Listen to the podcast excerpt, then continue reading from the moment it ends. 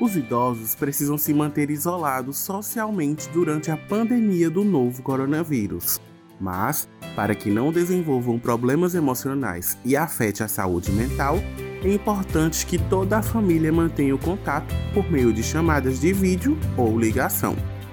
Além disso, precisamos ter muito cuidado ao passar as informações sobre a Covid-19, porque essas pessoas fazem parte do grupo de risco.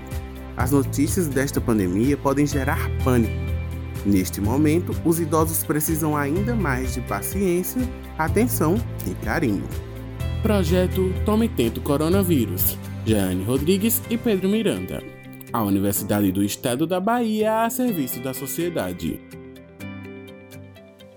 Esse conteúdo conta com a certificação de especialistas da Fundação Oswaldo Cruz. Cruz está junto.